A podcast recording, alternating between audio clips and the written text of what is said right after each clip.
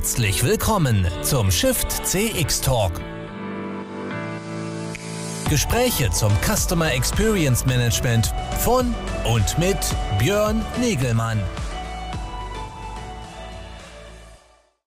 So, ich sehe mich im Livestream und gehe davon aus, dass mich, dass uns auch alle da draußen sehen. Ich darf alle ganz herzlich begrüßen. Mein Name ist Björn Negelmann von Congress Media. Ich bin bei uns der Moderator und äh, ja immer auch so ein bisschen der Programmgestalter unserer verschiedensten Veranstaltungen, die wir machen. Hier bei der Shift CX äh, dreht sich dabei immer alles um die Diskussion rund um mehr Kundenzentrierung, mehr Kundenerlebnis, mehr Kundenbegeisterung, was wir ins Marketing, äh, Vertrieb und Service bringen wollen. Und es geht dann immer um die Fragestellung, wie, wie schaffen wir das? Äh, das Customer Experience Zeitalter ist durchaus natürlich schon ausgerufen, schon seit ein paar Jahren und äh, die Bedeutung ist hoch aufgehängt, äh, dass das die Zukunft für die Unternehmen ist. Aber äh, bricht man es runter auf die Realität, äh, da muss man doch immer feststellen, dass das doch sehr ernüchternd ist, was in der Realität umgesetzt wird. Und darüber diskutieren wir immer wieder. Ähm, wo muss man da weitere Schritte geben? Was sind Trends? Was sind äh, Entwicklungen? Äh, das ist so ein bisschen das Thema der Shift CX Plattform. Dazu machen wir verschiedenste Veranstaltungen und auch unseren wöchentlichen Shift CX Talk, äh, zu dem ich mir immer interessante Gäste einladen darf, mit denen ich über aktuelle Themen spreche, Themen, die Sie aufgebracht haben, Themen, die gerade zur Diskussion stehen. Und diese Woche darf ich da an meiner Seite hier begrüßen Jetzt bringe ich sie mal in den Vordergrund. Einmal den Professor Dr. Nils Hafner. Hallo Nils. Hallo, und ja. Harald Henn. Hallo zusammen. So, schön, dass das mit euch geklappt hat. Äh, ihr seid ja viel beschäftigte Experten, die man erstmal äh, für einen so einen äh, Termin gewinnen muss. Und äh, wir haben wieder feststellen müssen, dass man sechswöchige Vorlaufzeit braucht, um insbesondere Nils auch in so einen Termin reinzukriegen. Ist das richtig? Ja, ist, ist leider so. Ähm, wir, haben, wir haben trotz äh, äh, Corona und trotz hier, hier fast Lockdown in der in der Schweiz, also Aufforderung zum Homeoffice und, ähm, äh, äh, und eben halt Abstand halten. Ähm, einfach die Situation, dass wir momentan immens viele solcher Veranstaltungen äh, haben und dementsprechend eigentlich auch mal schauen müssen, wie wir das alles unterbringen. Unterricht ist online, äh, äh, Konferenzen sind online und eben halt jetzt auch noch die, die Speeches und die Talks sind online. Aber ich freue mich da zu sein, lieber Björn. Ja, Nils, du hast es ja schon angebracht, äh, aus der Schweiz. Du bist äh, äh, Hochschulprofessor, aber auch Berater zum Thema Kundenmanagement äh, in der Schweiz äh, äh, und da schon seit ewig ja, in, in, dem Thema unterwegs. Beschäftigt derzeit an der Hochschule Luzern. Ähm, aber äh, beschäftigt sich natürlich auch mit verschiedensten äh, Buchpublikationen äh, zu diesem Thema schon schon auf vielen Bühnen und äh, auch in vielen Projekten, warst du öfters schon mal bei uns in der Veranstaltung. Harald, du kooperierst mit ihm an, in manchen Themen, bist aber darüber hinaus selber eine Koryphäe bei dem Thema Customer Service Management auch äh, äh, unter, läufst unter dem, äh, deiner Firma Marketing Resultant oder Resultant, äh, also Resultate für das Marketing schaffen. Äh, warst auch in dieser Funktion bei uns schon immer wieder zum Thema Customer Service mit dabei, wart auch beide engagiert bei unserer ersten digitalen Shift CX im Frühjahr. Und ähm, ja, äh, soweit mal meine Einleitung, aber vielleicht, äh, ich bin dafür bekannt, dass ich immer einige wichtige Punkte bei meinen Persönlichkeiten, die ich hier einlade, vergesse. Nils, was habe ich bei dir vergessen? Eigentlich hast, du, eigentlich hast du gar nichts vergessen. Also äh, grosso modo, ich beschäftige mich seit 20 Jahren äh, äh, mit, dem, äh, mit dem Thema Kunde und äh, habe damit irgendwann mal äh, während meiner, meiner Dissertation angefangen. Und das Witzige war, ich habe damals über äh, Qualitätsmessung im Callcenter geschrieben und es gab genau ein ordentliches äh, Callcenter-Buch in Deutschland und das hatte Harald geschrieben. Also insofern, äh, ich kenne den Harald schon viel länger als er mich. Und das zeigt auch, wie früh der eigentlich irgendwie sinnvolle Texte zu diesem ganzen Thema verfasst hat. Und äh, insofern freut es mich mega, dass wir jetzt zusammenarbeiten können und auch so unsere jeweilig doch sehr, sehr unterschiedlichen Sichtweisen auf eine und dieselbe Sache Harald mehr mit seiner methodisch-technischen Optik, ich mehr so aus meiner, aus meiner strategisch-methodischen Optik so zusammenwerfen konnten, dass wir eigentlich sagen können, es gibt einen etwas größeren Blick auf das Thema Trends im Custom Experience Management. Nils, was ich immer noch immer wieder faszinierend finde, du bist schon so lange in der Schweiz, hast da immer noch so einen schleswig-holsteinischen Mundart hinten. Äh, die Melodie, das hört sich immer noch nach Norddeutschland an. ja, äh, das, das, kannst du auch, das kannst du auch nicht abstellen. Gerade für deutsche äh, Veranstaltungen will ich das auch nicht unbedingt abstellen. Ähm, weil Aber du könntest auch Schweizerdeutsch mittlerweile nein, sprechen. Nein, nein, da ist mir mal Gewalt ja. angedroht worden von meiner Bäckersfrau, wenn ich das nochmal versuche, Mundart zu reden. Und das habe ich dann versucht und die hat mit Backwerk nach mir geworfen und seitdem, ähm, seitdem äh, lasse ich das mal sein, Mundart zu reden. Da sind die Leute auch hier immer ganz dankbar. Ähm, die haben dann auch immer den Eindruck, wenn ich dann in den verschiedenen Zeiten wechsle äh, äh, und äh, dann ins in Konjunktiv falle, dass das dem Schweizerdeutschen auch nicht gut tut.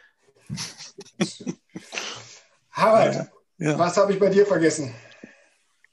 Du hast auch nichts vergessen. Alles gut, äh, passt soweit alles. Und äh, ja, ist in der Tat schon witzig, dass äh, Nils mich schon so lange kennt mit einem, mit dem alten Callcenter-Buch, was da irgendwo hinter mir, hinter dem virtuellen Hintergrund immer noch am Regal irgendwo steht, dass das Thema eigentlich schon so alt ist und wie du eingangs ja auch gesagt hast, ähm, immer noch total virulent ist, jetzt vielleicht durch Corona nochmal ein Stück weit mehr in den Mittelpunkt gerückt ist und dass sich äh, an manchen Stellen doch so wenig bisher eigentlich auch ähm, bewegt hat. Es gibt ein paar Ecken, wo, wo sehr viel Dynamik drin ist und dann gibt es ein paar, wo du denkst, Mensch, das hast du doch schon vor, vor zehn Jahren oder vor 15 Jahren irgendwo mal ähm, gepredigt und, und, und missioniert. Nils das gleiche. Du da schon auch verzweifeln?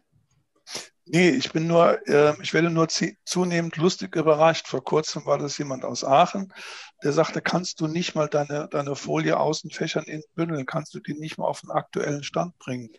Ich sage, wieso? Ja, da steht ja immer noch drin, Fax und SMS. Er sagt, was ist jetzt damit? Ja, ich brauche das für eine Bank in Frankfurt und pack doch bitte noch irgendwie Chatten, Instant Messaging, äh, Messaging dazu und dann kannst du das verwenden. Und die Folie ist jetzt gefühlte zehn Jahre alt. Die hatte ich schon längst bei mir irgendwo vergessen und, ver vergessen und verdrängt. Und ähm, die Sachen kommen dann immer wieder hoch. Also für mich war die gar nicht mehr aktuell. Und das gleiche war vor kurzem mit, äh, mit einer Value Irritant Matrix. Die gibt es, Nils, seit 2007, ne? 2007 ja. ist das publiziert. Genau. genau. Und äh, der Entromar wollte vor kurzem was zum Thema Lean Management haben im Callcenter. Habe ich gedacht, Mensch, da hast du was geschrieben, 2007.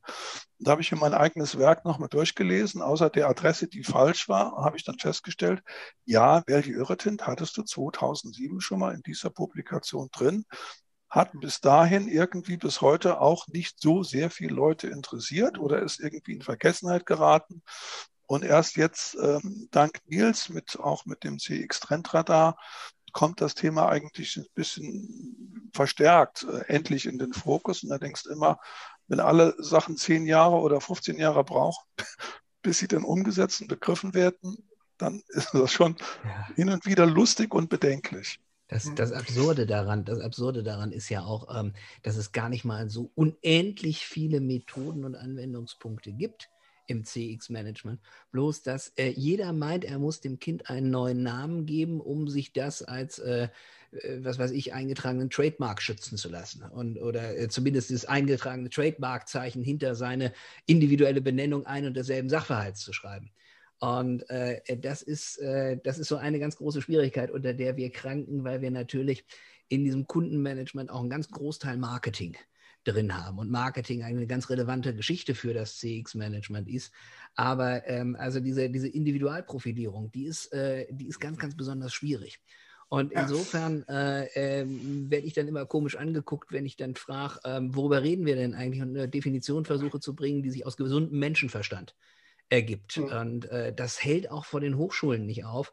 Also ich wurde da zwischendrin auch mal aufgefordert, für unseren Masterstudiengang äh, den, äh, den Lehrveranstaltungen etwas peppigere, zeitgemäßere Namen zu geben. Das habe ich dann getan. Und dann äh, wurde mir gesagt, ja, ob man das nicht auch noch auf Englisch formulieren könnte. Und äh, das, ist dann, das ist dann immer doch etwas absurd, wenn man für Sprachklarheit sorgen will in diesem Umfeld. Und, äh, und dann hat man es mit diesen Tendenzen zu tun. Aber es scheint sich nach wie vor gut zu verkaufen. Es leben ja auch sehr viele Menschen davon. Aber der, trotzdem nochmal, also Harald, du hast eine Folie von vor zehn Jahren jetzt nochmal wieder rausgegriffen. Aber mhm. natürlich haben wir vor zehn Jahren über bei Kundenorientierung ja vor allen Dingen in den Serviceprozessen über Kundenorientierung gesprochen. Auf der Marketing- und Vertriebsseite, Nils, du sprachst schon an, jetzt ist, da steckt da auch viel Marketing drin. Da war es damals ja schon noch so, dass äh, noch nicht alle Märkte komplett gesättigt waren und wir eigentlich noch munter los drauf, äh, drauf los in den Markt verkaufen und abverkaufen konnten. Das ist ja nun jetzt nicht mehr möglich und jetzt müssen auch die Marketeers noch stärker umdenken. Oder daher ist das nicht doch jetzt was anderes? Nee, glaube ich eigentlich nicht, dass es was anderes ist. Ähm, ich glaube, dass die Grundmuster, die Nils ja auch angesprochen hat, diese strategischen Dinge auf etwas, ähm, auch die Methodik, dass das immer so ein bisschen, ich sage jetzt mal böse, unter die Räder kommt, weil wir mit neuen Begriffen um uns werfen. Also früher hieß zum Beispiel, hieß das mal KI künstliche Intelligenz. Das hatte so seine lieben Beschränkungen und war auch nicht für alles geeignet und haben wir uns mit neuronalen Netzen beschäftigt. Dann hieß das jetzt mal AI und weil es jetzt auch nicht mehr reicht, hast du das Conversational AI. Das klingt jetzt noch moderner und noch zukunftsträchtiger. Und wenn man da mal genau dahinter guckt, was jetzt auch der Professor Gensch gemacht hat mit seiner Studie, stellt man ernüchternd fest, auch mit anderen Studien, es ist noch weit davon entfernt, dass es gut funktioniert. Es ist noch weit davon entfernt, dass Unternehmen überhaupt wissen, was sie da tun und was sie da nutzen und wie sie es nutzen können. Und äh, ich bin da auch eher auf, auf, auf Nils Seite. Lass uns doch mal die grundlegenden Muster und Erfolgsmodelle und was will der Kunde und was will er nicht und was ist wichtig, lass uns die doch angucken und ob dahinter AI draufsteht oder Chatbot oder wie auch immer, ist letzten Endes nicht zu entscheiden. Wir neigen dazu, immer wieder mit neuen Begrifflichkeiten, gerade auch Softwarehersteller versuchen, irgendwie was Neues in den Markt reinzudrücken, ohne dass wir wirklich begriffen haben, um was geht es da eigentlich, was ist für die Kunden wichtig, was hilft denn wirklich zu mehr Umsatz, zu mehr Kundenzufriedenheit, zu Wiederkäufen und, und, und. Hm. Nils, da kannst du nichts hinzuzufügen hinzufügen. Ja, doch, doch, doch. Aber ich wollte erst mal abwarten, ob du jetzt, ob du ein neues Kapitel aufschlägst. Ich muss ja, soll ja, soll ja hier nicht immer reinpreschen, ist mir ja gesagt worden. Ähm, nein, das, das, das, Kernthema, was, was Harald da anspricht, ist ja, ist ja, ist ja spannend. Also ich meine, wenn du, wenn du dir das so anguckst, Value Irritant Matrix, worum geht es? Es geht eigentlich darum, wo kann ich automatisieren und wo nicht. Und äh, das ist äh, äh mal entwickelt worden unter Service-Gesichtspunkten, das ist völlig klar.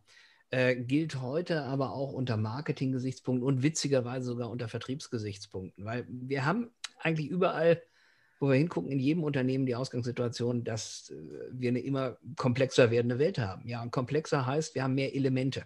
Das heißt nicht, dass das Thema komplex ist. Ja, das ist etwas, wogegen ich mich immer wehre.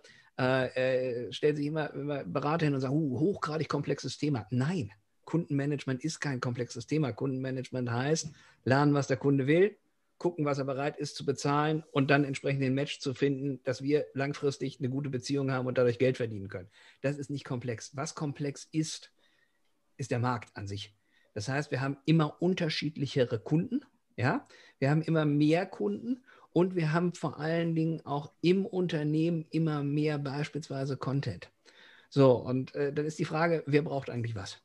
So, und das ist dieses Zuhören, was Harald eben skizziert hat. So, und jetzt ist die Frage, wie kriegen wir das, äh, das richtige Stück äh, Wissen, Information oder Produkt an den richtigen Kunden? So, und diesen Match zu machen, ähm, das ist eigentlich ursprünglich im, im Service eine Herausforderung gewesen, weil man festgestellt hat, Kunden wollen immer das Gleiche. Ja, äh, das ist aber im Marketing auch nicht unbedingt anders. Also ich sage mal, die grundlegenden äh, äh, äh, Bedürfnisse, die Kunden an uns haben, ergeben sich aus unserem Produkt- und Leistungsangebot, ja, aus unseren Kernkompetenzen. So, und jetzt ist natürlich die Frage, welcher Kunde braucht was, wann? So, und dieses Wann macht die ganze Geschichte komplex, weil sich das einfach pro Kunde unterscheidet. So, und jetzt brauchen wir irgendwo eine Logik hinten dran, ob wir die nun AI nennen, ob wir die äh, algorithmisch nennen, ob wir die äh, äh, entsprechend nach einer Tabelle machen oder nach festen Regeln. Das ist mir eigentlich verhältnismäßig egal. Wir brauchen eine Logik, indem wir sagen, Ausspielungslogik, was geben wir wem wann. Das ist in der Werbung eigentlich immer schon ein Thema gewesen. Äh, bloß äh, hat man Werbung eben halt mit ganz wenig Kanälen, ganz wenig Inhalten auf die breite Masse abgezogen. Das können wir jetzt natürlich auf einzelne Gruppen, sogar auf einzelne Kunden ausspielen. So, und das ist das, was mit dem Marketing passiert ist. Das ist im Prinzip genau der gleiche Sachverhalt. Ähm, richtiger Kunde, richtige Information, richtiger Zeitpunkt und richtiger Touchpoint. So, und jetzt, jetzt passiert das spannenderweise auch im Vertrieb. Und das ist etwas, was ich äh, äh, unwahrscheinlich interessant finde. Ähm, das ist eigentlich so das Thema diesen Herbstes, dass drei völlig unterschiedliche Firmen im Softwareumfeld auf mich zugekommen sind und haben gesagt, was heißt denn Automatisierung eigentlich im Vertrieb? Und das ist für mich eigentlich ein ganz großes Thema, weil da gehen jetzt die Unternehmen nach Service, nach Marketing in der nächsten Welle rein und überlegen sich so, was sind denn typische Dinge, die sich im Vertrieb automatisieren lassen? Beispielsweise das Versorgen von Kunden mit Produktinformationen zur rechten Zeit, ja, über die ich dann auch reden kann. Also mit bestehenden Kunden, mit bestehenden Produktinformationen. So, und äh, äh, das Automatisieren von Zusendungen, das Beantworten von, von klassischen Fragen, die Überlegung, wer qualifiziert für welchen Rabatt, ja. Und wenn man sich da dieses Thema anguckt, boah, das ist alles noch nicht so wahnsinnig weit. Und das kommt jetzt so sukzessive eigentlich rein. Methodisch dahinter steckt aber das Gleiche, was wir eigentlich seit 2007 kennen. Kernidee. Ja, aber Absolut. jetzt seid ihr da natürlich, finde ich, schon äh, ziemlich weit äh, vorgehuscht, äh, sozusagen, jetzt im Gesprächsthema. Ihr bezieht sozusagen, unsere große Herausforderung ist jetzt schon eigentlich ähm, die ganze Automatisierung von äh, individualisierter Kommunikation, sei es im Service, sei es im Marketing oder im Vertrieb ähm, vor dem muss ja erstmal überhaupt das Verständnis über die individualisierte Kommunikation stehen und das Verständnis, dass wir den Kunden auch so unterschiedlich wahrnehmen. Seht ihr das als ausreichend gesetzt in der Realität bei den Unternehmen? Also eine sehr, sehr gute, das ist eine sehr, sehr gute Frage. Also ähm, wir haben ja mal als Ausgangspunkt äh, da meine, meine, meine Business-Philippika äh, genommen, die, meine sieben Thesen, die ich mal mh, hm, entwickelt habe auf meinem Blog zum Thema, was kommt denn eigentlich nach Custom Experience Management? Und ähm, Kernpunkt ist, wenn wir uns Custom Experience Management anschauen, dann ist das in sich ja erstmal, erstmal schon gegenüber dem, dem CRM-Gedanken, wo der Wert eigentlich, äh, Kundenwert im, im Hintergrund stand, eigentlich erstmal tatsächlich schon mal ein Rückschritt. Weil ähm, jetzt wird da vorausgesetzt, okay, wenn jemand eine gute Gesamtexperience hat, wird der schon mehr kaufen. Und so rechnet sich ja auch ein NPS. Ne? Wenn, du, wenn du einen Detraktor zu einem Unterstützer machst, dann kauft der X Produkte mehr, dann kauft der, dann empfiehlt der X mal weiter oder bleibt länger Kunde. So, das passiert aber nicht automatisch mit jedem Kunden. Ja, sondern das passiert im Durchschnitt. Das können auch die Kollegen von, von Bain relativ gut nachweisen. Und jetzt ist es ja eigentlich interessant, sich zu überlegen, bei welchem Kunden ist das denn besonders wahrscheinlich? Bei welchem Kunden sind wir denn besonders daran interessiert, eine gute Beziehung zu haben? So, und ähm, da habe ich eigentlich gesagt, wir müssen den Kunden deutlich besser kennenlernen. Das wird halt methodischer momentan. Wir machen ja rauf und runter momentan Customer Journeys. Also äh, in, in vielen, vielen Unternehmen erschöpft sich ja das Thema Experience Management an ähm, Journey Mapping. Ja, wir machen eine Journey, wir designen eine Journey und dann dieser Bereich Design, was eigentlich nur ein ganz kleiner Teil von, Customer Experience Management ist, der ist relativ gut, ähm, relativ gut abgedeckt. Aber die wenigsten Unternehmen haben sich vorgängig überlegt, was will ich denn damit eigentlich erreichen im Sinne von Geld verdienen? Und was muss ich denn über meinen Kunden wissen, um dessen Journey in den richtigen Kontext zu setzen und hier meine Produkte und Dienstleistungen so zu verkaufen, dass der Kunde äh, das nicht nur als eine Problemlösung ansieht, sondern vielleicht auch als eine überdurchschnittlich gelungene Problemlösung ansieht. Also eine rundum positive Experience hat und mhm. äh, sich zumindest nicht darüber äh, äh, aufregt, dass er zu viel Aufwand mit uns hat. Ah, das ist das doch sind, eigentlich die Geschichte. Dann sind wir bei dem Thema Daten, Daten, Daten. Das ist ähm, in der Vergangenheit ja auch schon immer stiefmütterlich äh, behandelt gewesen. Ne? Also wenn man mal guckt, wie gut sind überhaupt die, die Adressen gepflegt im Unternehmen, was ja eine Grundvoraussetzung ist für viele Dinge, dann stellt man ja schon fest, ähm, da liegt keine besondere größere Sorgfalt drauf. Ne? Ich kenne ein Unternehmen, was in den Zielvereinbarungen der Vertriebler vereinbart hat. Ein Vertriebler darf bei Böhringer Mannheim, nicht zu verwechseln mit Böhringer Inheim. Ein Vertriebler bei Böhringer Mannheim darf, wenn der Quality Customer Address Index unter einen bestimmten Wert sinkt, also aktuell, vollständig und richtig, die haben ein ganz einfaches Modell dafür, dann darf der keine neuen Vertriebskampagnen starten und hat außerdem ein kostenloses Mittagessen beim Vorstand, was meistens nicht sehr lustig ist. Ähm, und ähm, es gibt ganz wenige Unternehmen, die so einen Qualitätsindex für ihre Daten haben. So, und jetzt kommt das Thema, wir haben jetzt, wie Nils das ja auch angesprochen hat, kom also kom komplizierterer Kundenreisen. Ich, mit dem Wort komplex muss man vorsichtig sein. Also über mehr Kanäle und mehrere Touchpoints, einmal vor, einmal zurück und nochmal irgendwo. Und äh, für diese Kundenreisen brauche ich ja auch Daten wo kommt er her, aus welchem Kontext heraus handelt er, was will er, wo war er vorher? Und, und, und. Und wenn ich dann noch nicht mal richtige Adressdaten habe, also ein großer Automobilhersteller, was vor, vor kurzem habe ich das gelernt, ähm, eine Inhaberin eines ähm, relativ großen äh, Einrichtungshauses in Stuttgart noch eine Probefahrteinladung für den verstorbenen Mann, der übrigens vor zwei Jahren schon verstorben ist, rausschickt. Und sie selbst kriegt drei Einladungen.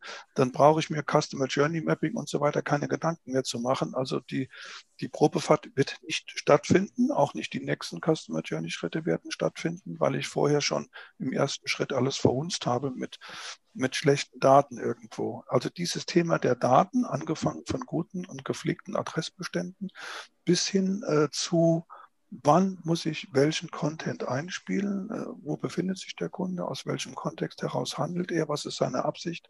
Das ist dann nochmal eine Stufe höher.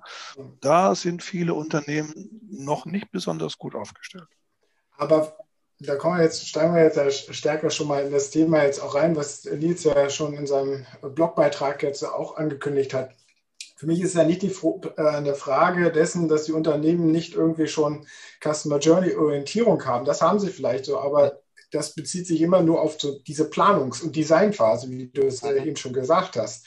Und da bleibt es dann irgendwie stehen. Und äh, das Beispiel, was du gerade, Harald, angeführt hast, äh, ich finde, ich glaube ja nicht, dass das Unternehmen dort, äh, der Automobilhersteller, irgendwie äh, falsche Daten eingekauft hat, sondern vielleicht war ja auch der verstorbene Mann einfach, hat diese Journey mal angefangen, aber es wurde dann in der Journey nicht berücksichtigt, dass sein Status sich vielleicht irgendwann mal verändert oder der Lebenszyklus darin abgebildet ist. Also dass, dass das einfach immer die Planung und die Designphase auf einen Zustand heute ist, aber dann nicht mehr weiter für die Aussteuerung und die weitere Optimierung genutzt wird. Ja. Naja, also die Adresspflege hat eigentlich mit Journeys nichts zu tun. Ne? Adresspflege sollte eigentlich das, die Pflichtaufgabe, die sollte in, dem, in den Zielvorgaben eines Außendienstlers drinstehen. Ne? Wie oft muss er regelmäßig Kontakt mit seinen wichtigsten Kunden haben? Wir reden nicht über einen kleinen Kunden, wir reden einen, der äh, vielleicht zehn Firmenautos hat und privat dort äh, auch eingekauft hat, seine Autos. Wenn da die Adresspflege so gut ist, dass der verstorbene Mann da äh, von vor zwei Jahren immer noch mit drin ist, dann muss ich sagen, hat mit Journey nichts zu tun. Das ist einfach eine ganz schlechte innere Einstellung zum Thema Adress- und Datenqualität und Wertschätzung gegenüber Kunden. Da brauche ich noch nicht mehr über Journey reden. Aber ich gebe dir recht, auch das operative Umsetzen vom Customer Journey Mapping ist was Geiles für die Marketingleute. Da stehe ich unverbindlich irgendwo von so einem Metaplanwand, klebe lustige Post-it-Zettel irgendwo, dann gebe ich das in eine Software rein. Das sieht mega geil aus, wenn ich mit zum DIN A0-Blatt irgendwo zum Vorstand gehen kann, kann sagen, guck mal, wir haben jetzt eine ganz tolle Customer Journey. Das ist ja auch unverbindlich, aber wenn es dann heißt, ja, was heißt das konkret in der Praxis irgendwo? Verbessern wir jetzt denn mal die Erreichbarkeit bei unserer Service Hotline? In der Google-Suche tauchen wir erst auf der zweiten Seite auf und wir sind gar nicht auffindbar auf der ersten. Kümmert sich da jemand drum? Wenn man an diese kleinen nitty-gritty-Dinge dann mal denkt und sagt, das müssen wir jetzt mal konkret umsetzen. Wir haben in der Journey festgestellt, dass der Kunde äh, das, was wir da geschrieben haben, gar nicht versteht. Schreibt jetzt jemand den Text um? Bis wann tut er das? Wir scheitern immer wieder an den gleichen Dingen. Wie gesagt, Journey Mapping ist eine geile Geschichte, ähm, unverbindlich, bunt, lustig, kannst den Vorstand mit beeindrucken und es hat ja keine Relevanz und keine Konsequenz, wenn da nicht jemand sagt, wir haben da so viele Dinge identifiziert, Wer kümmert sich denn jetzt bitte darum? So, dann, dann, dann, müssen wir das Ganze natürlich noch weiterdrehen. Ähm, in den allermeisten Unternehmen werden solche Journey Mappings ja nach wie vor ähm, schön mit Post-its gemacht und dann übertragen. Wir dokumentieren das mal entweder in einem, in einem PowerPoint oder in einem Excel. So, und äh, äh dann hat man auch vielleicht identifiziert, was man tun sollte, dann tut man das vielleicht auch, aber jetzt auch die Frage, wann wird das denn angepasst? Und wird das in allen Versionen angepasst und wird das bei allen angepasst, äh, äh, bei denen diese, dieses PowerPoint, äh, Excel oder Word dann hingeflogen ist. So, und äh, das ist natürlich, das ist natürlich also eine, eine, ähm, eine händische äh, äh, Sisyphus-Arbeit, die äh, in die Vollkatastrophe führt, weil äh, sie zu namenloser Verwirrung führt. Und ich vergleiche das immer eigentlich mit einem Logistiksystem. Wir führen unseren Lagerbestand auch nicht mehr in Excel oder in PowerPoint.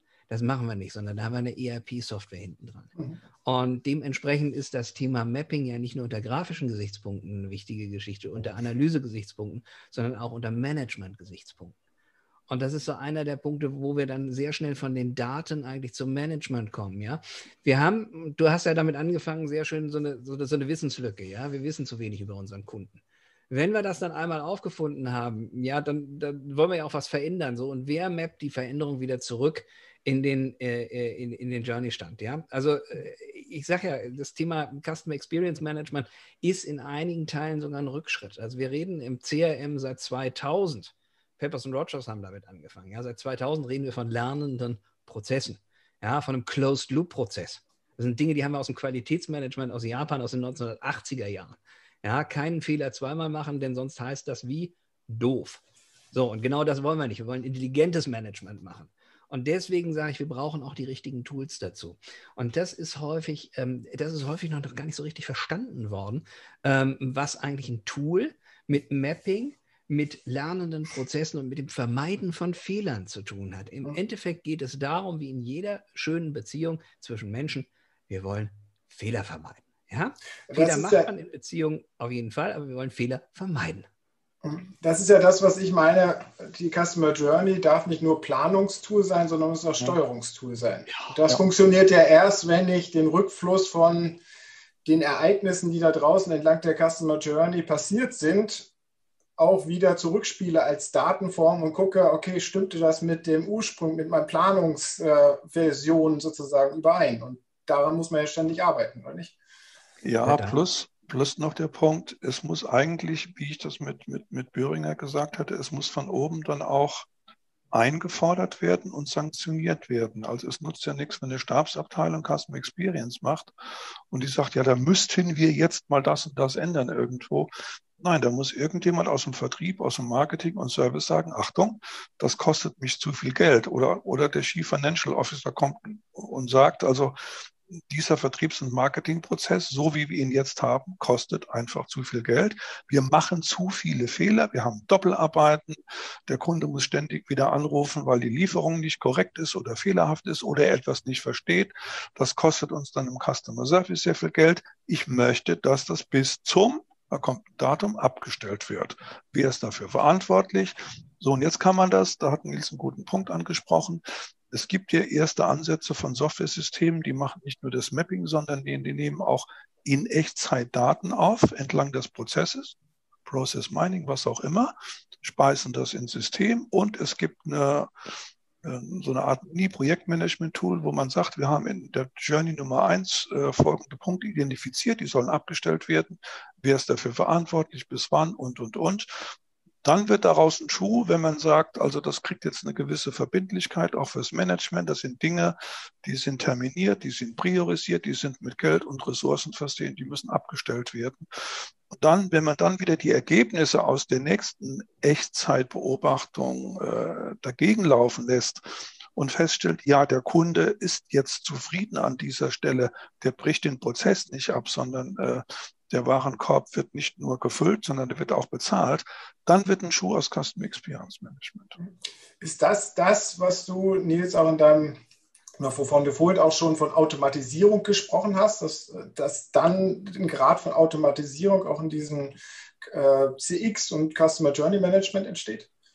Mit Sicherheit. Mit Sicherheit. Also äh, Automatisierung heißt ja nichts anderes, dass wir Regeln für sowas haben. Und ähm, äh, die, die, die, je mehr Regeln wir haben, die ähm, möglichst schnell und automatisiert abgearbeitet werden, ähm, desto weniger Fehler können eigentlich entstehen. Ähm, das bedeutet aber, dass, und, und das ist eigentlich die ganz große Schwierigkeit, dieses, dieses Thema Kundenmanagement hat unwahrscheinlich was mit Details, mit, mit eins Stellschrauben und mit immer wieder dranbleiben zu tun. Und das ist, das ist eben halt den, dann nicht das, das fröhliche Zettelkleben, ähm, äh, äh, damit zu tun, dass wir uns wirklich genau überlegen müssen, wo können wir unsere Prozesse für uns und für den Kunden schneller, effizienter und auf der anderen Seite im Verkauf und Marketing aber auch effektiver machen. Also wo können wir eigentlich, eigentlich mehr dem Kunden das bieten, was er tatsächlich, was er tatsächlich braucht? Also ähm, wir sprechen da mehr und mehr jetzt auch gerade vor dem Hintergrund so von, von, von, von, von, von Voice-Bots, von persönlichen Assistenten, sprechen wir von Intent. Und, und, und da geht es also hin, dass wir also den Intent des Kunden rausfinden. Was will der denn eigentlich erreichen? Ich gebe mal, ein geb mal ein kleines Beispiel. Ähm, ich habe sehr lange hier mit der größten äh, äh, Telekommunikationsunternehmung in der Schweiz zusammengearbeitet und die hat Folgendes festgestellt, dass sie immer wieder Kunden haben, die ihre Anliegen über E-Mail formulieren und äh, dabei auch nicht besonders gut schreiben können. Der Mitarbeiter im Kundenservice liest das Ganze und äh, stellt fest, dass er es nicht versteht. Nun hat diese Unternehmung aber eine Regel gehabt, die sagt relativ einfach Eingangsregel gleich Ausgangsregel. Ja, weil man annimmt, der Kunde, der uns ein E-Mail geschrieben hat, der will auch ein E-Mail zurückbekommen. So, jetzt stellt der, der Mitarbeiter also Fragen per E-Mail zurück. Der Kunde kann dadurch, dass ein Mitarbeiter Fragen zu seinem E-Mail stellt, nicht plötzlich besser schreiben. Ist in den allermeisten Fällen so. Und schreibt irgendwas wieder zurück, was Fragen aufwirft. Ja, und was machen die? Die spielen E-Mail-Ping-Pong. So, und jetzt ist natürlich die Frage, was will der Kunde eigentlich? Was ist der Intent vom Kunden? Der Kunde will sein Problem gelöst haben. Der will nicht eine E-Mail zurück, der will sein Problem gelöst haben.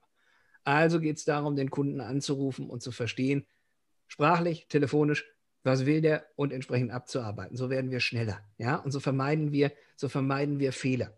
Und das heißt, wir suchen schlaue Regeln und nicht dumme Regeln. Und deswegen müssen wir uns mehr mit dem Intent des Kunden beschäftigen. Intent brauchst du, äh, äh, brauchst du beispielsweise, wenn du mit Sprachassistenten viel arbeitest. Ja? Da musst du dir immer wieder die Frage stellen, wenn ein Kunde etwas sagt in einer bestimmten Situation, was meint der, was will der und wie sieht seine Rahmensituation aus? Was ist sein Intent? Welche Aufgabe will er erledigt haben? So, Jobs to be done Konzept ist da sehr nah dran, kann man nehmen, aber grundsätzlich geht es um Intentschätzung. So, und äh, dabei ist es wichtig, einen richtigen Intent zu haben. Und der richtige Intent ist hier Problemlösung Lösung und nicht E-Mail-Antwort. Ist das einigermaßen, äh, einigermaßen verständlich erklärt, Björn? Für mich schon. Und ich glaube auch für da draußen, du verweist ja da immer auf das tolle Buch, was du in deinem Blogbeitrag gebracht hast, Age of Intent, dass, äh, dass natürlich halt einfach nicht jeder, jeder Kunde äh, in, in unterschiedlichen Situationen eventuell was ganz anderes haben will und wir das identifizieren müssen und darauf gerecht handeln müssen. Genau. Und nicht irgendwie, weil wir den Kunden in ein Cluster eingeordnet haben, der hat einen blauen Anzug und deswegen kriegt er die Maßnahme für die Leute mit dem blauen Anzug. So das ist genau der Punkt. Also äh, Schublade, war, Schublade war gestern. Und diese ganzen Konzepte, die sind, und, und Harald hat das ja sehr schön gesagt, die sind ja von, von, der, von, der, von der vorgegebenen Logik her zum Teil sehr, sehr alt. Die sind so um die 2000er Jahre entstanden, so bis 2010. Auch so das Thema Kundenwert. Damit konnt die, konnte die Wirtschaft aber damals noch wenig anfangen, weil die Systeme es einfach noch nicht gebracht haben, äh, die darin vorgeschlagenen Regeln so schnell und pragmatisch im Kundenkontakt ähm, umzusetzen, dass der Kunde ähm, davon auch einen Mehrwert hat. Ja, das wurde dann als theoretisch und als, als nicht machbar und als äh, hat sich einer was ausgedacht. Wir hatten immer den Medienbruch letztendlich, ne? ja, also zwischen ja. der Kundeinteraktion und dem, was wir so äh, im Planungstool entworfen haben. Ja, nicht nur Medienbruch, also es gibt ähm, im, im, Jahr 2000 gab es eine CRM-Software, die gibt es leider nicht mehr, die hieß Cordiant. Die ist dann aufgekauft worden von Pegasystems. Und die hatte das Konzept von Next Best Action entwickelt, was nichts anderes ist. Was will der Kunde und was wäre aufgrund seines Kundenwertes, seiner Kundenreise, seiner Absicht, seines Kontextes, was wäre für diesen Kunden der nächstbeste Schritt? Also natürlich auch für uns als Unternehmen, weil wir wollen ihn ja langfristig behalten, mehr verkaufen.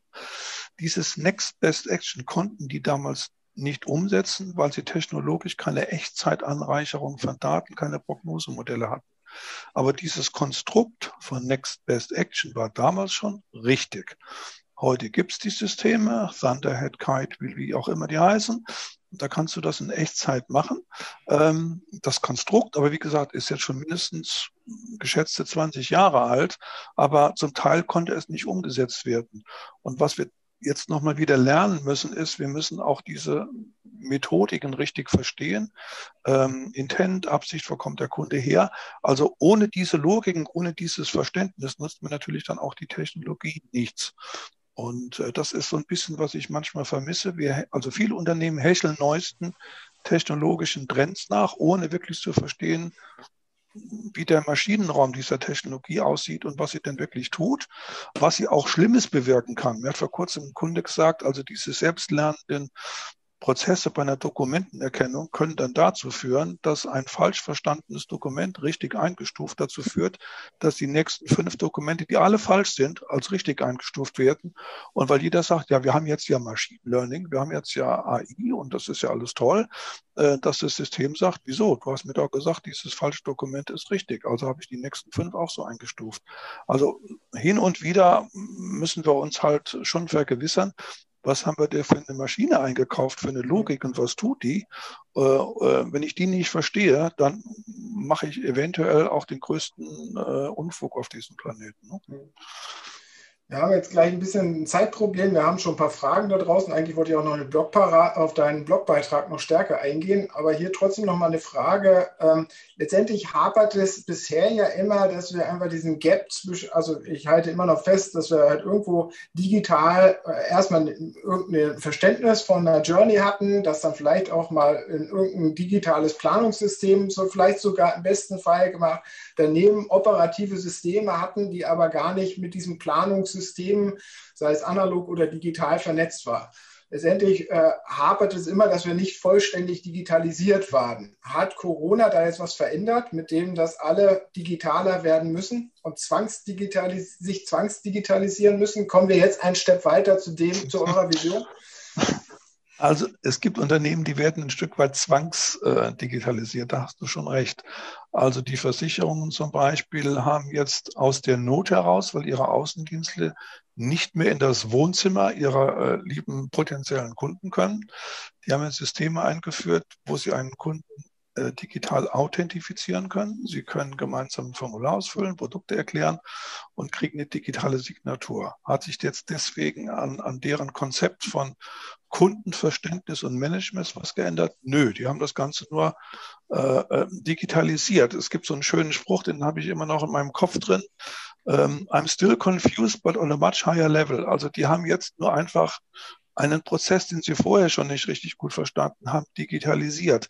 Ich glaube, das wird die Unternehmen nicht retten. Wenn sie etwas zwangsdigitalisieren, dann haben sie mehr Daten, noch mehr Komplexität geschaffen, aber nicht zwangsweise sind sie deswegen besser. Ne? Bezüglich Digitalisierung, ähm, es gibt Branchen, für die es natürlich überlebenswichtig wird. Also das ist der Handel. So, und äh, äh wenn wir uns jetzt den Handel anschauen, dann, dann, dann laufen die in, in diese ganz große Servicefalle rein. Weil ähm, wenn wir uns bisher Handel anschauen, wie hat er funktioniert, stationärer Handel, Kunden haben was im stationären Handel gekauft, es gefiel ihnen nicht, es passte nicht, es war nicht das richtige Geschenk, sie haben es zurückgebracht. Wohin? In den Handel. So, und jetzt äh, äh, kaufen sie das per, per, per Internet, ähm, stellen aber fest, oh, wir müssen das dann zurücksenden. So, es kommt jetzt dann zurück sondern die erste Frage ist ja äh, eigentlich, ähm, wo ist mein Zeug eigentlich, was ich bestellt habe? Wann ist das Zeug bei mir? Äh, ist das das richtige Zeug? Und das Zeug gefällt mir nicht, ich will wieder zurück damit. So, und wenn ich dann nicht wirklich performant und vor allen Dingen skalierbar bin im Kundenservice hinten dran, habe ich natürlich das Problem, dass ich mich wegen immer der gleichen Frage im Kreise drehe und äh, Kunden, die ein Problem haben mit einem Händler, dem sie Geld bezahlt haben, die, die geben das ja nicht von heute auf morgen auf sondern die rufen dann doppelt, dreifach und vierfach an. Und wir haben es jetzt gerade wieder für den, ich glaube, für sechs, siebtgrößten Händler hier in der Schweiz äh, verifizieren können, dass ein Kunde, der zweimal wegen des gleichen Problems anruft, ja, äh, dass der nicht 100% mehr kostet, sondern 120% mehr kostet im Einzelanruf. So, und das ist natürlich dann eine Kostenfalle, äh, die nicht unbedingt dazu beiträgt, dass das ohnehin schon schwere Setup, was wir im Handel haben, jetzt in irgendeiner Art und Weise leichter wird. Also da muss eine Zwangsdigitalisierung stattfinden, allein unter Machbarkeitsgesichtspunkten. Ja, aber da, da gibt es doch schon, meine, beim Handel sehe ich ja, da gibt es ja genug gute digitale Startups, Firmen, die da schon eigentlich alles vorgelegt haben und die es ja können. Äh, warum äh, orientiert man sich daran nicht? Und müsste man nicht jetzt sogar einen Schritt weiter gehen, kurz noch, äh, äh, in Richtung, im Endeffekt, was man halt mit diesem wie heißt das, Charles oder so Konzept, wo es halt dieser Chat- oder conversational basierte äh, Einkauf ist, wo man halt über den Intent, über den Dialog den richtigen Intent hat, sodass man diese Retouren, die man vielleicht erzeugt, eigentlich auslöscht, weil man eigentlich wirklich das äh, geliefert hat, was der andere haben möchte. Ja, Aber dafür brauchst du natürlich eine gewisse, gewisse Logik vorab und die entwickelt sich nicht von heute auf morgen. Und ähm, äh, der ganz große Problem ist, warum heißen Einzelhändler Einzelhändler? Weil sie einzeln handeln. Ja, also wenn, wenn, wenn da nun jeder am Markt hinginge und sage, welche Lösungen gibt es da, lass uns die zukaufen, mhm. ähm, dann wären wahrscheinlich viele Probleme nicht existent. Aber man muss ja alles immer selber erfinden. Und zum Teil verstehen sie das ja auch nicht. Also es gibt ja viele, die dann auch zwangsweise Online-Shops eröffnet haben, weil ihre Geschäfte halt immer weniger Nachfrage erzeugen irgendwo. Ne? Jetzt in Deutschland keine großen Ketten nehmen, die jetzt auch mittlerweile alle Online-Läden haben. Wenn du in diesem Online-Laden etwas kaufst und willst es zurücksenden, dann stellst du auf einmal fest, wie viele Hürden die da eingebaut haben und wie schwierig das ist. Ähm, alles, was bei Amazon einfach ist, ist nicht das Ergebnis von, das ist ihnen so im, über Nacht eingefallen, das war eine göttliche Eingebung, das Einfache, sondern es ist das Ergebnis von sehr, sehr viel harter Detailarbeit. Äh, wo kann der Kunde hängen bleiben? Was müssen wir tun? Stimmt die, der Produktlabel mit den Bezeichnungen auf der Rechnung überein? Kann der einzelne Produkte zurückgeben oder nur gesamt? Und, und, und. Da gibt es ganz viele kleine Details, die dann mit einer Lösung alleine nicht erschlagen werden, weil die Lösung wird dann sagen, sag mir bitte die Regeln, nach der ich eine Rücksendung jetzt fertig machen soll. Wenn du, lieber Mensch, mir die Regeln nicht gibst, dann schicke ich alles zurück oder gar nichts. Und dann sagt der Händler, ja, aber ich habe doch das beste System gekauft. Das System sagt insgeheim im, im Inneren, mein Gott, ist der Typ da vor dem Bildschirm blöd, weil ohne die Regeln kann ich das nochmal nicht machen. Ne? Aber da kommen wir ja zu dem Punkt, den du, und jetzt versuche ich mal ein bisschen zu, zu deinem Blogbeitrag zu, äh, zu führen, ähm, der auf jeden Fall für alle lesenswert ist unter hafner und cam.blogspot.com, wo du ja das Thema äh, aufgegriffen hast, so diesen Beitrag zur Blogparade Beyond äh, C, äh, CXM geschrieben hast, wo du aber gesagt hast, eigentlich müssen wir noch gar nicht drüber hinaus gucken, sondern wir müssen es heute erstmal richtig machen und hast da sieben Punkte aufgeführt, wie man es richtig macht. An dem muss man sich doch nur orientieren, oder? Naja, also um erstmal die Basics zu verstehen, ja. Äh, und das, das heißt für mich also vor allen Dingen erstmal, erstmal eine Wertorientierung reinbringen, damit ich überhaupt eine Businesslogik habe. Businesslogik heißt, meine Geschäftsleitung davon überzeuge, warum ich kundenorientiert sein will. Ja, weil ich mehr Geld verdienen will. So, und weil ich auch einen Business Case habe und den dann entsprechend auch rechnen kann. So, das ist der erste Punkt. Und der, zweite Punkt ist dann, dass ich mir überlegen muss, was heißt das für mich und da mal wirklich wegzugehen von diesen ganzen Bullshit-Begriffen und zu sagen, okay, was sind meine Methoden, die ich benutze, beispielsweise zum Automatisieren, beispielsweise für wirklich tolle Dialoge, für tolle Erlebnisse. Ähm, und auf der anderen Seite mir dann überlege, wie setze ich das dann im Unternehmen um, sodass das nicht eine Abteilungsaufgabe wird, sondern dass das im Prinzip eine Unternehmensaufgabe wird das sind ja eigentlich die, eigentlich die Dinge, äh, auf die ich dort, auf die ich dort hinaus äh, äh, gehen wollte, äh, indem wir ein besseres Verständnis für den Kunden haben und das dann eigentlich auch besser für uns nutzen. Das sind eigentlich so die Kernaussagen dort. Und ich habe mal ein bisschen pointiert dargestellt, ähm, was machen wir denn heute in den allermeisten Fällen? Und äh, äh, das ist auch ganz, ganz gutes Interesse äh, äh, gefallen. Also das haben jetzt irgendwie dreieinhalbtausend Kunden äh, oder dreieinhalbtausend äh, Menschen gesehen, gelesen und auch, auch relativ breit diskutiert im Internet.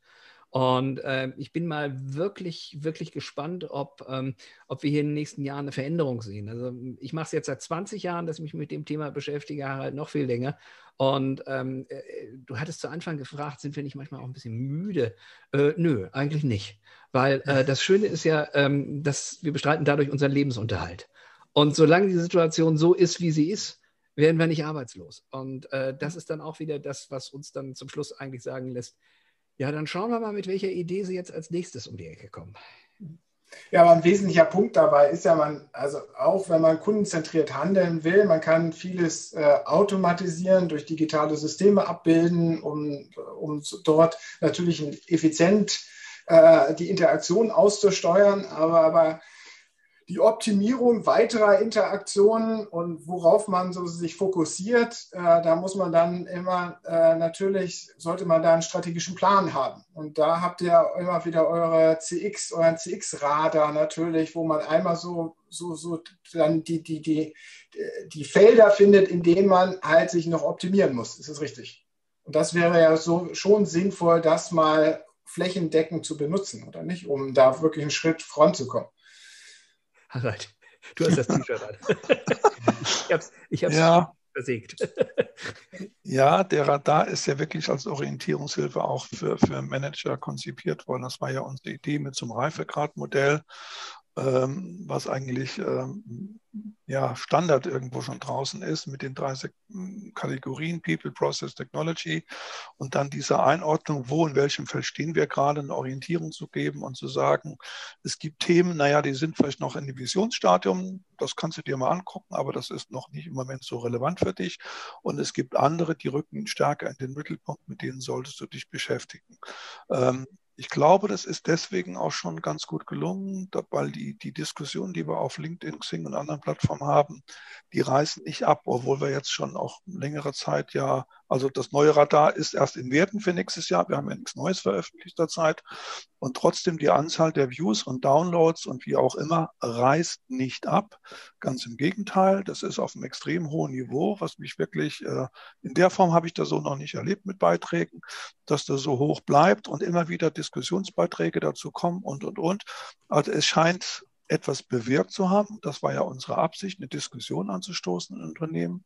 Und ich glaube auch, dass daraus dann irgendwann Aktionen folgen werden, ähm, dass die Unternehmen sagen, wir wollen jetzt mal systematisch irgendwie das Thema anpacken und, und, und. Also bisher, glaube ich, haben wir damit den, nicht nur den Nerv getroffen, sondern auch was angestoßen und bewegt. Und ich glaube, das ist ganz gut gelungen bisher. Es führt vor allen Dingen zu Austausch. Also das ist das, das, ist das was, ich, was ich spannend finde. Also wir machen das ja beide jeweils für uns äh, schon relativ lange. Bei mir sind das immer so 30, 40, 50 Leute, mit denen ich da jeweils drüber gesprochen habe, was so die CRM-Jahrestrends waren in den letzten 10, 12, 15 Jahren. Und ähm, äh, jetzt habe ich also zum ersten Mal die Ausgangssituation, dass äh, äh, dank, dank dieser, dieser Zusammenarbeit und auch dank der, der Tiefe, die wir jetzt hier haben, hinter jedem dieser Trends liegt ja ein Reife- und ein Entwicklungsgradmodell. Und äh, dementsprechend auch die Datenpunkte. Äh, dass jetzt beispielsweise auch mal eine Firma Forrester kommt und sagt, hey Nils, lass uns doch uns mal darüber unterhalten, lass uns mal über deine Prognosen, lass uns mal über unsere Prognosen unterhalten. Da ähm, führe ich in der nächsten Woche ein, ein Gespräch ähm, äh, mit einer Senior Analystin und äh, das machen wir auch als Podcast. Also insofern, äh, auch das wird dann als äh, Hafners CX Podcast dann in den nächsten, äh, in den nächsten Wochen ausgestrahlt. Und das finde ich eben halt spannend, wenn plötzlich also so diese, diese Unternehmen wie, wie Forrester, wie Gartner äh, plötzlich kommen von sich aus und sagen, aha, das sind also Dinge, die wir auch nochmal mitdiskutieren wollten ähm, äh, da, da die natürlich auch in ihren Märkten jeweils eine, eine gewisse Themenführerschaft haben, durchaus. Ähm, das ist aber auch nicht jedem zugänglich, um es mal auch so zu sagen. Also so ein Durchschnitts-CEO, und wir arbeiten ja mit sehr, sehr vielen Unternehmensführern äh, zusammen, der wird ja ähm, von Beratern und von Kongressen und von Zeitschriften überschwemmt mit Anregungen. Ja, da ist ja jeder, an dieser Zielgruppe ist ja jeder interessiert, dem Anregungen zu geben. So, also ich finde, es ist, die bräuchten einfach nur zu uns kommen. So anders, alles ja, andere brauchen sie gar nicht. Mir, ich habe es mir ja gedacht, das wäre jetzt so die nächste Überleitung gewesen. Nichtsdestotrotz geht es ja darum, den Leuten klarzumachen, Leute, das ist relevant, das ist nicht so relevant. So, und ich glaube, das muss man auch mal auf einer systematischen und vor allen Dingen längerfristigen äh, Ebene tun. Sehr schön. Wir haben ja ein paar Fragen ähm, wir haben eine Zeitschranke, eigentlich unsere interne haben wir schon überschritten, aber Nils, du hast eine Zeitschranke, aber trotzdem will ich kurz hier mal du, äh, auf eine Frage auch vom Ralf noch, Ralf Korb eingehen, der hat äh, immer mal wieder mitkommentiert hatte und vorhin auch eine Frage zu deiner Automatisierung im Vertrieb, der sich sehr stark auch mit dem CM-Thema beschäftigt. Äh, ähm, Frage, welche Automatisierungsansätze im Vertrieb sind denn jetzt bereits im Angriff, weil du das vorhin schon so angeführt hattest? Ja, Welches, also man, was meinst du das? Wenn man, wenn man recherchiert beispielsweise zum, zum, zum Thema Sales Enablement oder Sales Engagement, findet man da sehr, sehr viel. Also gerade Sales Engagement ist, glaube ich, ein, ein relativ wichtiger Punkt, weil wir jetzt eigentlich dazu übergehen, so das ganze Thema automatische Content-Ausspielung.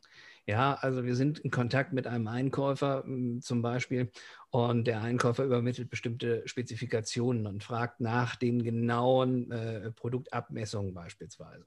So, das hat für einen, für einen Systemverkäufer oder auch für einen, für einen Maschinenverkäufer hintendran immer eine Unzahl von Tätigkeiten, die damit ausgelöst werden. So, und das passiert regelmäßig und lässt sich über Regeln abbilden. Und das sind ähnliche Regeln, wie wir sie eigentlich im Self-Service kennen oder in, einer, in, einer, ähm, in einem Chatbot. Ähm, wenn dann, so, bloß dass die jetzt im Sales eigentlich ablaufen und Zeit fressen von dem wirklich äh, sehr gut ausgebildeten Lösungsverkäufer. Das ist ein Thema, das ist im B2B momentan relativ große Welle, die im, im Anflug ist, ähm, wo äh, äh, Unternehmen gegründet werden, wo ganze Abteilungen aufgekauft werden von den groß, äh, großen Softwareherstellern und wo man sich überlegt, wie kann ich eigentlich das machen, was ich im Service schon gemacht habe, nämlich die Zeit sparen, indem ich von Standardanfragen weggehe, wie ich im Marketing eigentlich das Timing hinbekomme, richtiger Kunde, richtiger Zeitpunkt, im Sales dann entsprechend eigentlich zu sagen, was sind denn die Standardaufgaben von höchst qualifizierten äh, Verkäufern? Software, Maschinenumfeld, äh, Systemumfeld, Chemie und so weiter und so fort.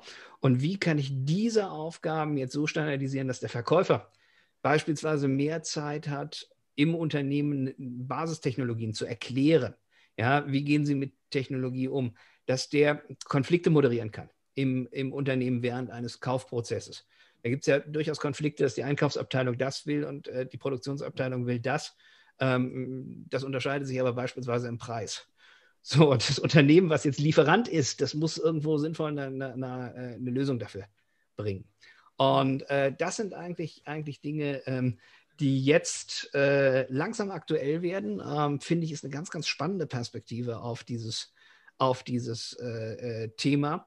Ähm, und nach Service und Marketing kommt das jetzt eben halt auch in den Verkauf. Eine andere Frage hier, die sich äh, vielleicht, Harald, kannst du dazu einsteigend ähm, äh, eine Antwort geben, wo äh, die Frage war, dass wir vorhin ja von dem Closed Loop, äh, dem Rückfluss äh, und der Optimierung der Customer Journey gesprochen haben. Wo soll man da ansetzen? Was, was sind da eure Tipps und Empfehlungen? um, um zu diesem Punkt halt hinzukommen, denke ich mal, ist das der Hintergrund. Also ich gehe jetzt mal davon aus, dass jemand seine Customer Journey dann gut designt hat, gut implementiert hat. Jetzt geht es darum, die Messpunkte und den Closed Loop hinzukriegen. Also wir haben ja oft Customer Journeys, die bestehen sowohl aus Offline-Punkten als auch aus Online-Punkten. Bei Online ist das relativ einfach, da kannst du immer einen digitalen Messfühler ansetzen, der dir dann da, wo du willst und wie oft du willst, die Daten abzapfst. Ähm, bei Offline, also im Geschäft draußen, ist es ein bisschen schwieriger. Das heißt, du. Da haben wir doch immer diese drei Punkte da, ne? Sind Sie zufrieden? Ja, ja. oder so. ähm, Zumindest mal ist es wichtig dann, dass ich die gesamthafte Reise abbilde, die entsprechenden Messfühler habe, ob jetzt mit Punkten oder wie auch immer, QR-Code macht die Bahn, ähm, dass ich da die entsprechenden Dinge abzapfe. Ähm, und äh, dann zurückspiele. Da hatte ich eben drüber gesprochen. Es gibt diese Ansätze ja, äh, dass diese Visual Mapping Software Leute verstanden haben, dass sie ein, CX Experience Management Modell haben müssen äh, mit Projektmanagement und neuen Aufgaben. Ähm, das ist immer deutlich sichtbarer jetzt. Ähm, und wenn ich dann äh, diese äh, Systeme nutze, die entlang der digitalen oder Offline-Reise ähm, das abgreife, das kann Zufriedenheit sein, das können aber auch neue Systeme sein, die aufgrund der Erkennung und Analyse der Sprache sagen, dieser Kunde hat an dieser Stelle im Prozess eine große Irritation erfahren. Er ist frustriert und er hat nicht die Absicht, diesen Prozess mit dir weiterzuführen. Also es gibt mittlerweile Systeme, die ähm, alle Interaktionen mit einem Kunden ähm, textlich oder verbal analysieren können und äh, dann auch sagen können, wo an welchen Stellen entlang der Kundenreise bricht der Kunde ab, wo ist er frustriert oder wo ist er hochmotiviert. Ähm, wenn ich das äh, wieder in, mit meiner Kundenreise verbinde, dann habe ich einen Closed Loop. Jetzt muss ich nur eins machen, die Verbindung zum Management und muss sagen, wir haben uns hier eine Kundenreise ausgedacht, die aber in echt nicht so läuft, wie wir uns das geplant haben. Wir haben gedacht, vom, von der Webseite geht es dann zum Sprachdialog, zum Callcenter und dann zum Bestellen. Und jetzt stellen wir fest, nee, von den 100.000 auf der Webseite gehen nur 20.000 ins Sprachdialogsystem und von denen gehen nur 2.000 ins Callcenter. Haben wir uns toll ausgedacht. Jetzt haben wir auch die Rückmeldung der Kunden, geht nicht, Abbruch. Dann, dann muss äh, das erfolgen vom Management was sind die Ursachen? Haben wir einen Fehler gemacht? Sind wir unverständlich? Sind wir zu kompliziert? Rauben wir dem Kunden die Zeit? Was auch immer. Und wenn das dann sich wiederfindet in einer Optimierung von bestimmten Dingen oder vielleicht sogar zur Kenntnis zu nehmen, Sprachdialog haben wir uns ausgedacht, aber die Kunden wollen es nicht, äh, ganz wegschalten, kann ja auch ein Punkt sein, dann wird daraus ein Schuh, dann haben wir auch Closed Loop. Aber das ist dann auch primär eine Managementaufgabe, was ich eben meinte, mit einfordern und umsetzen. Das kann ich nicht in der Stabsabteilung machen wollen. Da, da müssen dann wirklich die Konsequenzen dann raus. Äh, und dann haben wir ein gelebtes, kundenzentriertes Handeln dann haben wir, naja, kundenzentriert vielleicht noch nicht, aber wir haben ein, zumindest ein Handeln, was äh, dem Kunden hoffentlich nicht länger die Zeit stehlt und dem äh, CFO etwas ruhiger schlafen lässt, weil sein Prozess nicht äh, ihm die Haare vom, vom Kopf äh, frisst, äh, weil es unendlich viel Kosten produziert. Kundenzentriert wird dann nochmal ein anderer Punkt. zumindest lernend. Also zumindest ein lernender Prozess äh, ist dann implementiert und äh, das ist ja eigentlich heute das Hauptproblem, dass die meisten Prozesse nicht lernen sind, weil man schlicht und ergreifend gar nicht äh, dieses Training mit richtig und falsch macht. Was ist denn überhaupt ein Fehler? Was ist denn überhaupt eine, eine, eine richtige Interaktion? Und auf der anderen Seite, wenn man es nicht mit Werten hinterlegt. So, und ohne diese beiden Informationen kann ich keine lernenden Prozesse machen. Super. Ich könnte jetzt hier wahrscheinlich noch Stunden mit euch diskutieren und es würde wahrscheinlich nicht langweilig werden. Vielen Dank für eure Zeit. Äh, vielen Dank für das kurzweilige Gespräch. Hat wieder super Spaß gemacht und auch, soweit ich das gesehen habe, äh, Interesse gefunden da draußen äh, aufgrund der Rückmeldung hier und da. Ähm, ja, äh, wir sind am Ende äh, mal wieder ein bisschen über die Zeit, über unsere 45 Minuten, die wir eigentlich für unseren CX-Talk nur veranschlagen, ein bisschen hinaus, aber ich glaube, es war es wert. Ähm, wir sind nächste Woche, äh, könnt ihr wieder reinschalten, gibt es natürlich jeden Donnerstag wieder ein äh, Shift CX Talk. Nächste Woche dann wieder 15 Uhr. Heute haben wir es ein bisschen früher machen können, weil ich das sonst mit den beiden hier nicht realisieren hätte können in deren Zeitkonstrukten ähm, und weil es auch falsch angefragt war von mir. Ich gebe es ja zu. ähm, äh, in diesem Sinne, bis nächste Woche und sonst, wer sich noch mehr natürlich interessieren möchte, ähm, es gibt tausende Veranstaltungen, aber es gibt manche, nur einige wichtige, richtig guten Veranstaltungen und da kommt natürlich eine von uns. Äh, demnächst wieder am 12. November, nee, am, äh, Blödsinn, am 18. November äh, diskutieren wir im Rahmen der Shift CX das Thema Customer Journey Management nochmal. Wer sich dafür interessiert, würde uns natürlich freuen, vielleicht den einen oder anderen dort auch im digitalen Format äh, zu sehen und äh, ja, äh, in der Diskussion dabei zu haben. In diesem Sinne, bis nächste Woche wieder. Ihr bleibt noch kurz in der Leitung und äh, wir sagen Tschüss. Tschüss. Tschüss. Tschüss.